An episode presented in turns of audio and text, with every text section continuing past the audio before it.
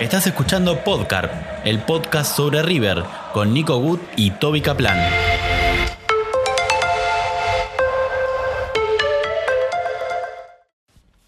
Tercera edición de Podcarp, el podcast de River. Y esta vez nos toca charlar con Matías Patanián, el actual vicepresidente de Aeropuertos Argentina 2000 y el ex vicepresidente de River en toda la gestión de Donofrio hasta el año pasado.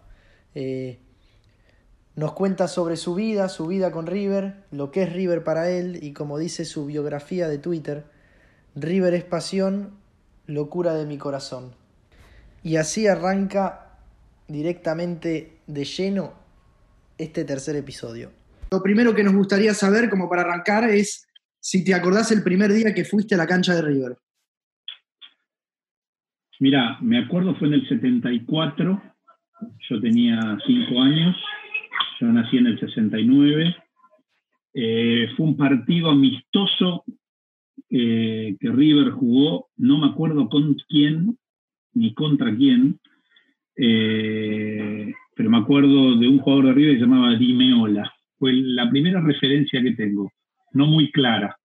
Ya sí después en el 75, cuando River rompe la racha de los 18 años, fui, fue la segunda vez que fui a la cancha, partido oficial el primero, eh, que fue cuando River sale campeón después de 18 años. Eh, es un partido conocido porque el segundo tiempo de toda la gente que había que invadió la cancha no se pudo terminar. Partido contra Racing que, ganaba River 2-0 con goles de Morete y Alonso. y no se pudo terminar el partido porque la gente invadió, era tanta que, que invadió la cancha.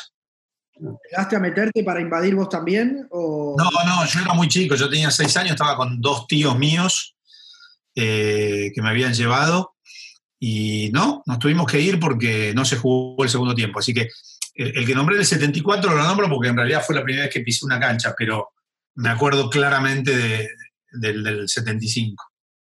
¿Te acordás a la platea que ibas? Sí, eh, San Martín Baja. Eh, después, ya en el 81, yo fui después alternadamente del 75 al 81, iba cuatro o cinco veces por año, me acuerdo puntualmente los partidos que vi, pero ya después del 81 en adelante, mi vieja nos regaló eh, a mi papá y a mí un abono en la San Martín Baja, era sector E, fila 12, asiento 6 y 7, y ahí estuve hasta el 2000, que después con unos amigos, entre muchos, compramos un palco. Pero mi lugar fue San Martín Baja, sector E. ¿A la popular no fuiste nunca? Sí, de visitante, de visitante. Sí, sí, sí, durante toda, sobre todo la década del 90, eh, los partidos visitantes, Cancha Huracán, de Ferro, de Vélez, eh, mucho de visitante. No fui tanto, eh, salvo alguna vez puntual, de, de, local a la popular, porque, bueno, siempre fui a la platea y fui más que nada para ver folclóricamente en la popular de River, pero, pero de visitante toda mi vida hasta los 2000. ¿En algún momento de, de, de esos años que ibas con tu, con tu familia, con, tu, con tus padres, eh, ¿te imaginaste que ibas a terminar trabajando en River? No, de entrada no, de entrada no, sin duda. Después ya más cerca de, de los 2000 puede ser, mi vinculación al mundo de River se da a través de el grupo en el cual yo trabajo hace 30 años, que es el Corporación América. Ese grupo eh, durante 10 años tuvo América 2, lo que hoy se conoce como América 2. Eh, y en, era una etapa allá por el 98-99 que los derechos de televisión, cada club los podía eh, comprar individualmente. Hoy ustedes saben que hay una empresa que tiene los derechos de todos. En ese momento, cada club podía venderle sus derechos a quien quisiera. Y ahí con el grupo, con, con el Grupo América, nosotros ganamos la licitación para televisar a River en la Copa del 98 y 99. Yo era el responsable deportivo del grupo y además muy hincha de River, entonces ahí se empezó a mezclar mi, mi, mi actividad profesional con ser hincha de River. Entonces ahí empecé a tener contacto con los dirigentes de ese momento porque cuando un canal tiene los derechos de un club tiene que arreglar cuándo es televisado, qué días, horarios, etc. Ahí sí me empecé a acercar un poco más a las oficinas de River y ahí me empecé a imaginar un poco que podía hacer algo. En ese momento, ¿qué era? ¿Daviche y Pintado o Mario Israel estaba? No, eran Daviche presidente. No, a ver, 97 ya era Pintado Daviche. Ya se habían intercambiado. Eh, en, ¿cómo, ¿Cómo preguntarlo? Eh, en algún momento de todas esas gestiones que fueron hasta llegar a, a, la de ahora, ¿veías algo malo en el club o feo para llegar a lo que, a lo que después pasó, que fue el descenso? Sí, bueno, obviamente. Obviamente la, segunda presidencia de Aguilar fue muy mala y la, bueno, se complementó con la, con la única presidencia de, de Pasarela, donde me tocó ser vocal por la oposición. Ustedes saben que cuando en River hay sistemas de mayorías y minorías, nosotros perdimos con Donofrio por muy poco, nunca se sabrá por cuánto finalmente, si es que perdimos. Pero bueno, ahí ingresamos cinco vocales por la oposición, me tocó ser este, uno de los vocales, que la verdad que es, un, es una situación muy incómoda. Ser, ser opositor en tu club es, es raro. Obviamente uno cuando, cuando me tocó arrancar deseaba eh, no tener ningún tipo de actividad. Eh, eso significaba que el oficialismo haría las cosas bien.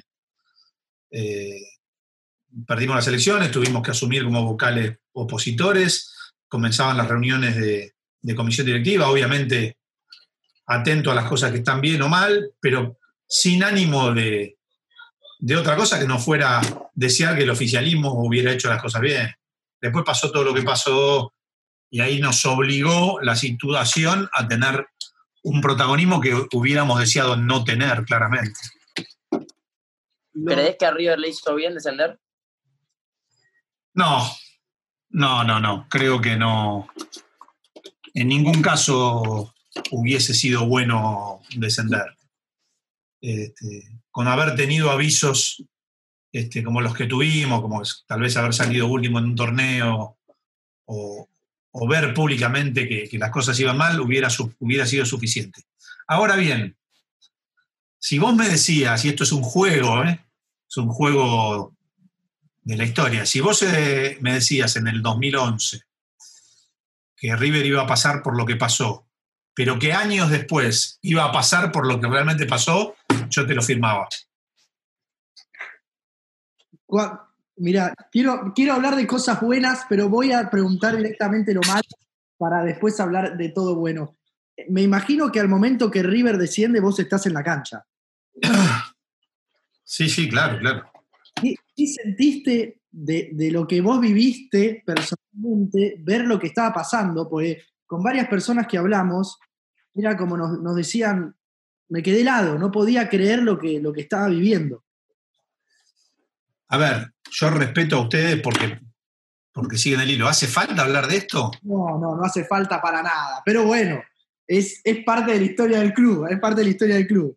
Eh, no, no, a ver, no, te, te contesto. Sí. Eh, estaba, a ver, yo, contrariamente a muchos, empecé de alguna manera a hacer el duelo cuando River juega en cancha, en cancha de River contra eh, All Boys, que realmente ahí cambiazo, el arquero tuvo una actuación increíble y le, sacó un par de goles a, a, Funes Mori al 9.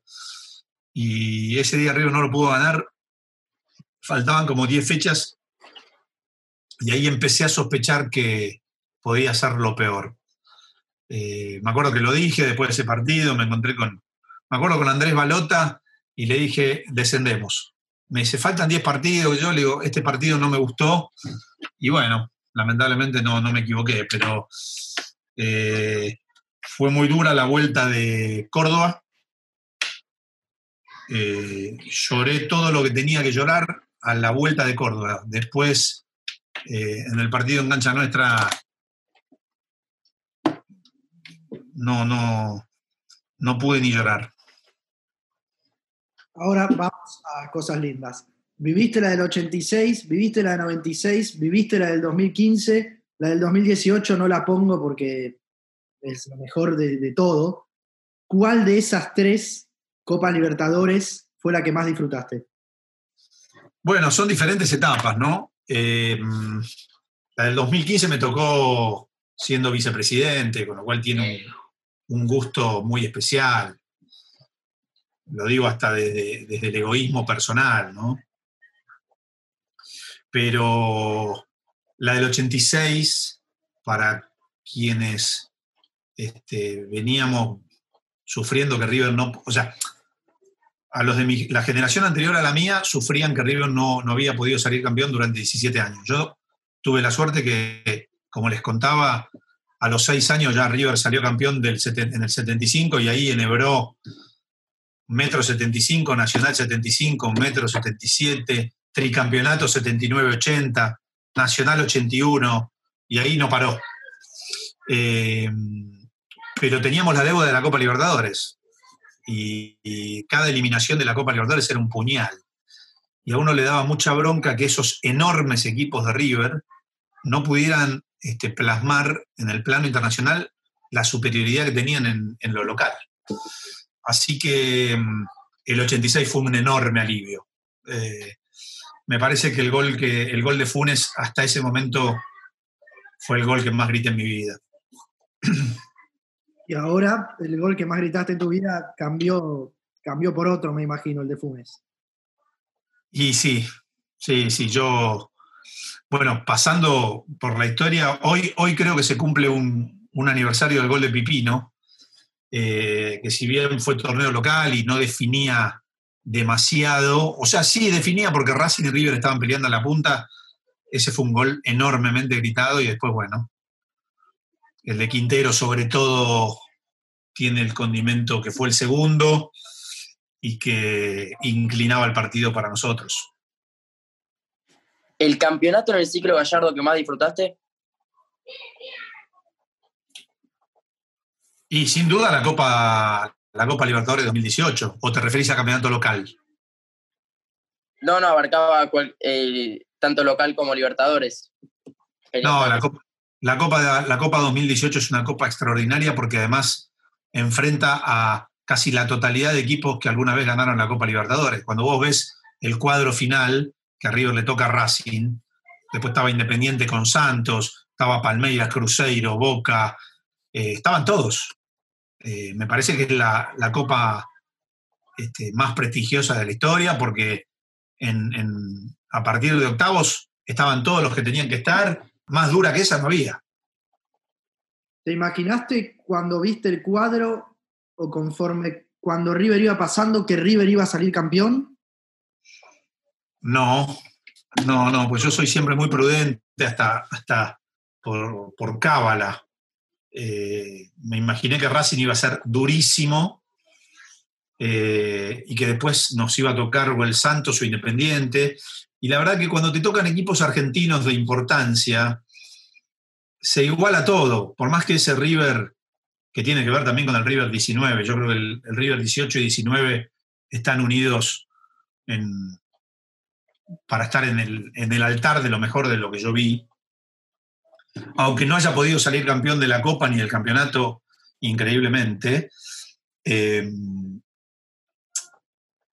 digo, cuando te tocan equipos argentinos, todo se iguala, todo se empareja, puede pasar cualquier cosa. Y, bueno, eh, el mérito de este River que en los partidos de vuelta los pasó por arriba tanto a Racing como a Independiente, eh, al gremio allá y a Boca, este, sin duda, en cancha de Boca hizo un partido extraordinario y al el final de Madrid. Digo el final porque el primer tiempo lo sufrió. Eh, recién dijiste por cábala, ¿tenés muchas cábalas? miles, miles. No me, no me soporto de, de todo lo que tengo que hacer. Así que, este, pero bueno, ya está, son costumbres y las sigo. ¿Las cábalas se cuentan o son para uno? O una persona No, que. no, no, no, no se cuentan, no. Por eso, No, no, una no se persona cuenta. que va a la cancha con vos sabe, sabe la remera, eh, el pantalón, sabe todo. Sí, sí, sí, sí. Sí, pero no, trato de no contarlas para no quemarlas. Está muy bien. Eh, ¿El mejor jugador que viste vos con la camiseta de River? Norberto Osvaldo Alonso. Yo te iba a preguntar algo del Beto Alonso y directamente me lo respondiste. Y te iba a preguntar qué era el Beto Alonso para vos porque me imaginé que me ibas a decir el Beto Alonso. Así que te pregunto, ¿qué es el Beto Alonso para vos? Y para River. Todo. Es River, es River, es River. El Beto, eh, obviamente, si tengo que elegir una trilogía, la completo con, con Enzo y con el Pato Filiol, ¿no?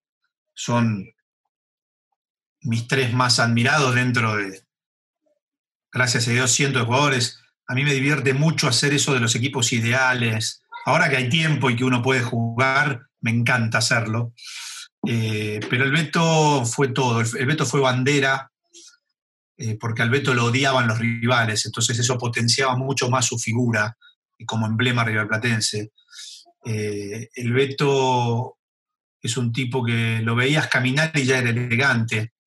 Eh, un tipo con gol, un tipo con cabezazo, con tiro libre, con penal, eh, con la permanente búsqueda de, de lo, de la excelencia y de lo estético. Eh, no, es el jugador más grande que yo vi en mi vida.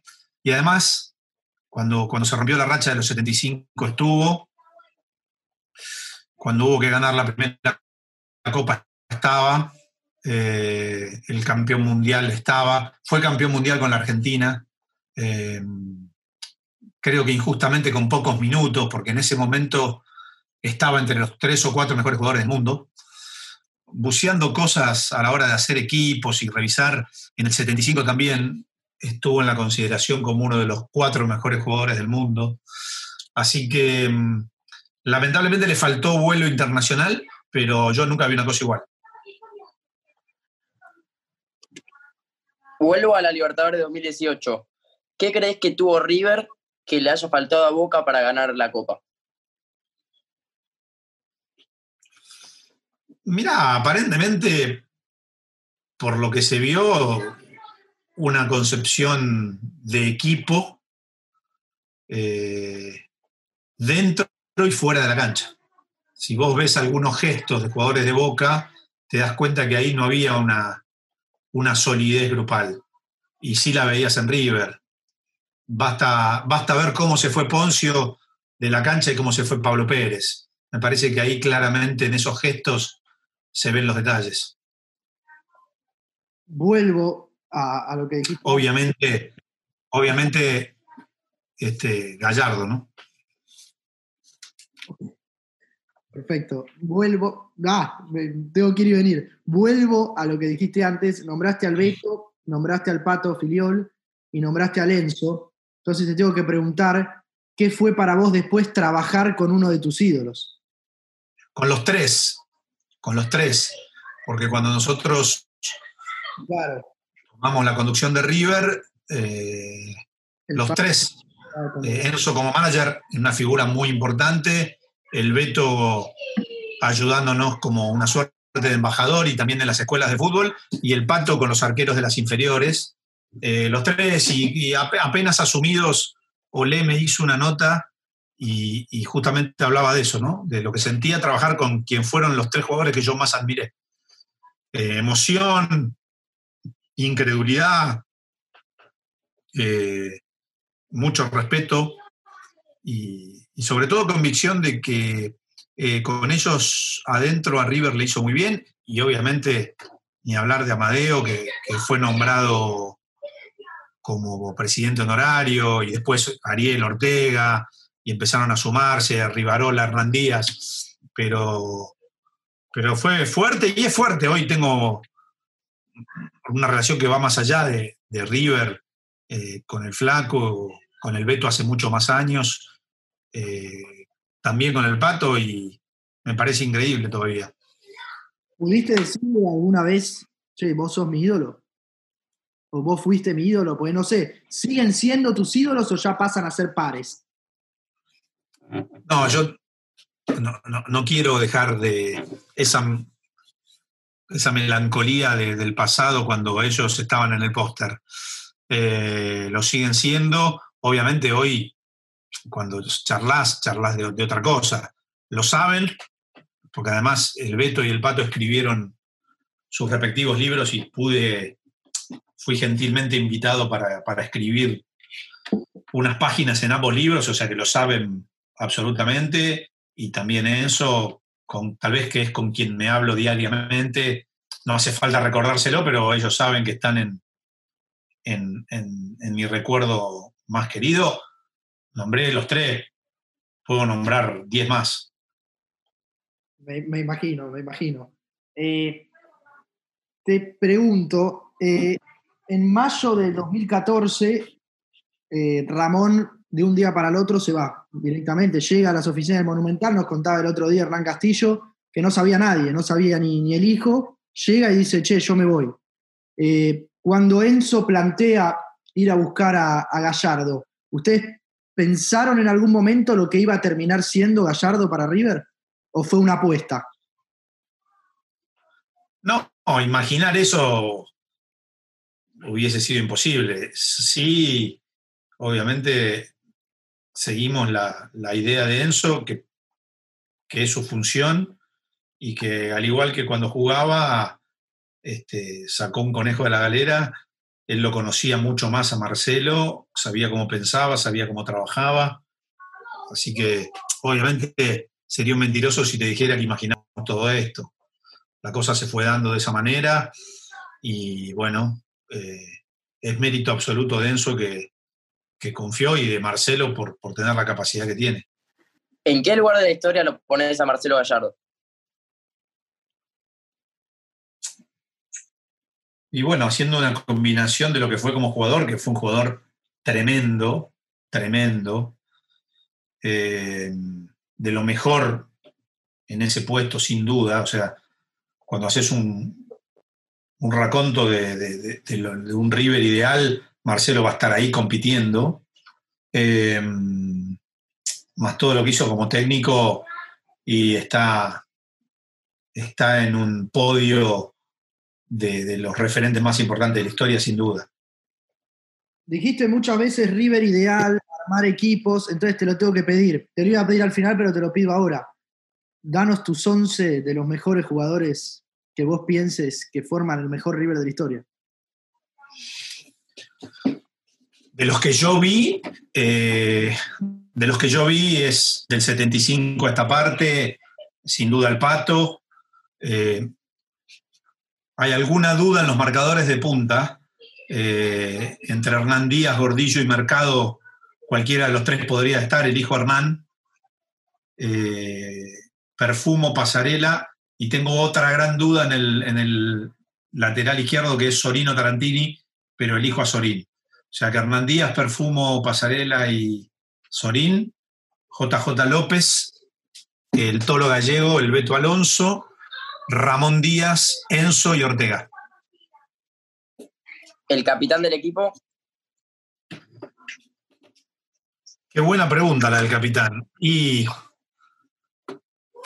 la verdad que debería, debería ser el que era el gran capitán, ¿no? el, Daniel Pasarela, que más allá de, lo que fue como, como presidente, yo después de mucho tiempo he optado por hablar de Pasarela como jugador, que es lo que me da placer. Lo demás me amarga, me angustia, me da bronca. Entonces he optado por revalorizar la figura de Daniel como, como jugador, que yo creo, creo, sin duda que fue el mejor defensor de la historia de América. Y, habría que ver en el mundo si compite como el mejor también, eh, junto con otros monstruos, ¿no? Monstruos terribles. Eh, pero Daniel Pasarela fue un jugador en su puesto único. Y le decían el gran capitán, y bueno, eh, dejando de lado todo lo demás, tal vez la cinta fuera para él. Eso te iba a decir, en el mejor River de la historia ponés, lamentablemente, digo lamentablemente, por lo que me contaron o por lo que me cuentan, a dos de las personas que están marcadas como las figuras del, del peor momento de River. ¿Te dio bronca que pase eso justo a ellos dos? Sí, obvio, claro que me da bronca. Si no me hubiese dado bronca es porque no, no los hubiese valorado o querido como jugador, incluso a Pasarela como técnico que en su primera etapa hizo cosas muy buenas. Eh, sí, en el caso de JJ le tocó estar en el peor lugar, en el peor momento, pero a JJ yo le endilgo una peor, que fue haberse puesto la camiseta de Boca. Esa sí que no se la perdoné nunca, porque creo que lo hizo por bronca, por revanchismo, no tenía necesidad de hacerlo. Y te diría que hasta ese momento fue la tristeza más grande que yo tuve como hincha. Eh, ver a JJ López eh, con la camiseta de boca puesta. Fue un dolor enorme. Yo tenía 14 años. JJ era un jugador muy, muy querido, muy valorado, eh, que junto con el Beto, Merlo, Pasarela, el Pato Filiol, Luque, eran los, los, los, héroes de haber roto la racha de los 18 años y haber hilvanado infinidad de campeonatos a partir del 75, como les conté antes. Eh, verlo con la camiseta de Boca fue tristísimo. Eh, aparte, él se va de River en el 81 y esto de Boca fue en el 83, o sea, fue dos años después. Fue un error histórico que él cometió y que lo pongo por encima de, lo otro que fue haberle tocado estar en, un mal momento. Perdón, diste los 11, diste el capitán, pero no diste el técnico. Qué bueno. Y debería dirigir un tiempo Angelito y un tiempo Marcelo, con Ramón mirando muy de cerca. iba a decir, hace dupla, hace dupla y ya está.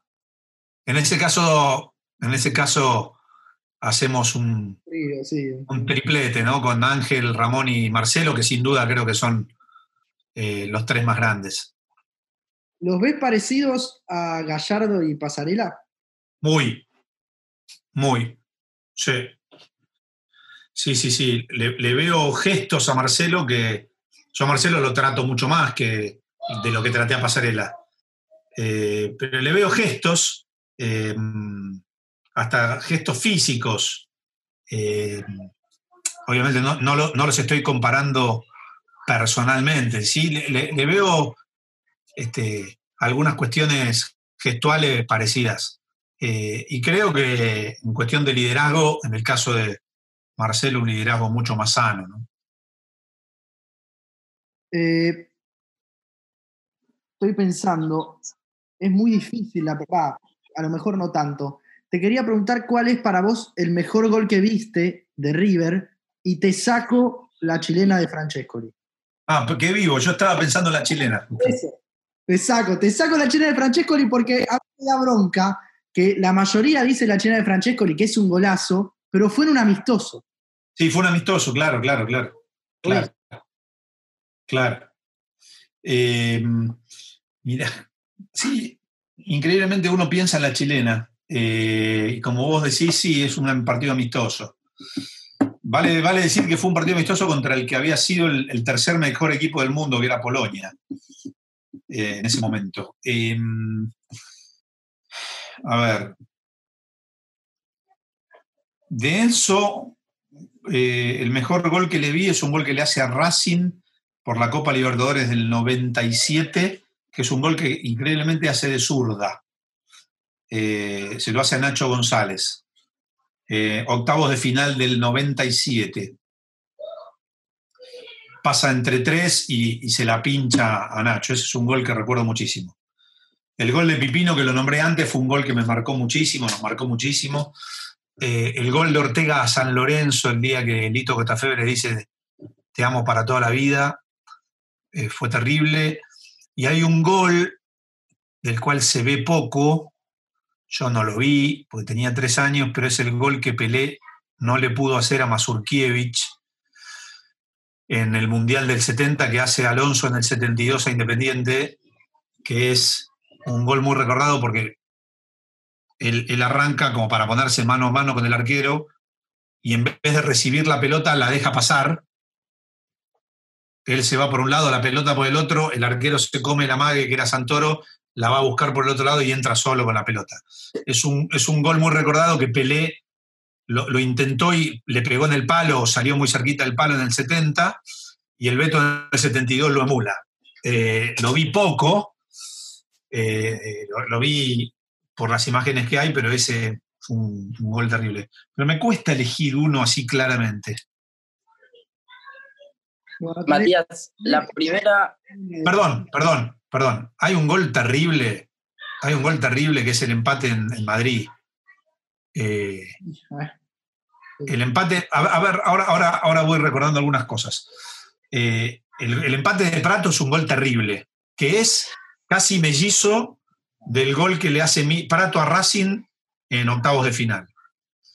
Eh, en el primer campeonato de Marcelo Gallardo, que fue un River que perdió el, campeonato por un punto contra Racing, justamente por darle prioridad a lo internacional, hay un gol en Mendoza Godoy Cruz que hace eh, Carlos Sánchez que la tocó todo el equipo.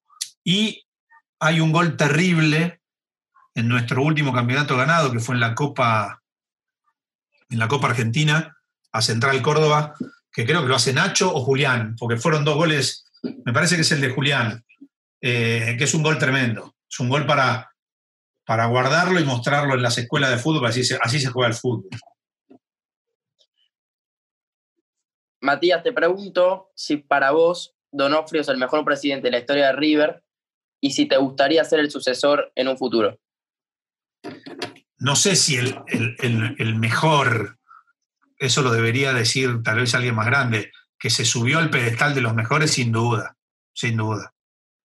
Eh, va a estar compitiendo ahí, porque no te olvides que está Liberty, con todo lo que, lo que influyó para River, eh, pero sin duda eh, va a estar compitiendo mano a mano con, si no es con Liberty, y tal vez me olvide de algún otro, pero sin duda, sin duda, no me animaría a decir el mejor de todos, sí de los que yo vi, eh, pero, pero va a estar ahí, en el podio seguro. Y, te... y, la otra era si te gustaría ser el sucesor de Donofrio. Mira, faltan dos años, eh, falta mucho y en la Argentina dos meses son una eternidad, imagínate dos años. Eh, el tiempo dirá, el tiempo dirá, no, no me permito hablar de esas cosas faltando tanto tiempo, aunque acepto la pregunta, y, y sobre todo con, con, los momentos que estamos viviendo, ¿no? Eh, obviamente estoy en política, fui vicepresidente y a todo el mundo le gustaría, pero falta un montón. Te hacemos las últimas, así ya te, te dejamos. Eh, que es, una, una, es así medio, medio rara, medio fácil, que es qué jugador de los que está afuera te gustaría que vuelva a River dentro de poco. Puede ser que haya estado en el ciclo Gallardo, como no. ¿eh? Mira, un jugador que jugó poco en River, hay millones, ¿no? De los que se fueron de nuestro ciclo, el Colo Granevita, el Driussi, eh,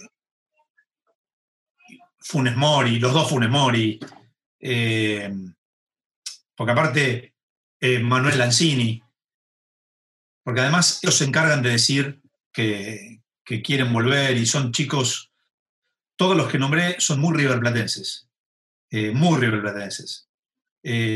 Eh, hay otro que jugó muy poco, que es un jugador muy importante que me gustaría que volviera, que es Lucas Ocampo. Sí, no tuvo ni, Ocampos no tuvo la suerte ni siquiera de poder jugar en primera y ten, la rompió toda. El gol que le hace a Chiquita en cancha de estudiante, no sé si te acordás. En La Plata, sí. Plata. Por eso digo que como no le tocó eso, sería una buena revancha. Y además es otro de los chicos que, que lo ha expresado públicamente. Obviamente, Falcao, Higuaín, eh, podemos nombrar miles, pero en el, tucumano Pereira, eh, en, Ocampo eh, lo elijo porque, porque no tuvo la suerte de jugar mucho tiempo. La última es que se la hacemos a todos es ¿qué es River para Matías Patanián? Eh, una parte enorme de mi vida, muy grande. Eh, una parte que me, mueve los sentimientos, la pasión, los humores, me emociona, eh, me, genera este, todas las todas las eh, motivaciones de sentimiento que, te pueda generar algo. Es, es, una parte inmensa. Perdón, esa fue la última de Nico. Yo te quería preguntar si se disfruta más estando adentro o, estando afuera? Es una cuestión, este, decir que se disfruta más estando adentro es casi narcisista, es, forma parte del ego, decir, uy, mirá, estoy adentro, y, tiene un plus, sin duda, porque vos de alguna manera, eh, en un porcentaje efímero, te sentís un poco parte. Eh, colaborando, eh, habiendo tenido alguna idea o habiéndolo puesto horas de tu vida en pos de, trabajar para River. Así que podríamos decir que estando adentro y, muy egocéntricamente se disfruta un poco más, pero eso no significa que estando afuera no se disfrute. Y para terminar, es lo que hacemos con todos, es si le, si, le querés, no, te voy a obligar directamente que tenés que dejarle una pregunta al próximo invitado sin saber quién es el próximo invitado y que nos digas a quién te gustaría que, le podamos hacer esta entrevista. Bueno, primero decime qué dijo el último invitado antes que yo. El último invitado antes que vos fue... Hernán Castillo. Hernán Castillo, y te hicimos la pregunta porque eh, y respondiste lo que Hernán quería que respondas, porque la pregunta fue si crees que a River le había hecho bien eh, descender. Ah. Eh, y Hernán dijo, decile al que te diga que sí, decile que es un mentiroso, directamente. Bien, perfecto. Respondiste perfecto. Sí, sí, sí, sí. Perfecto. Muy bien.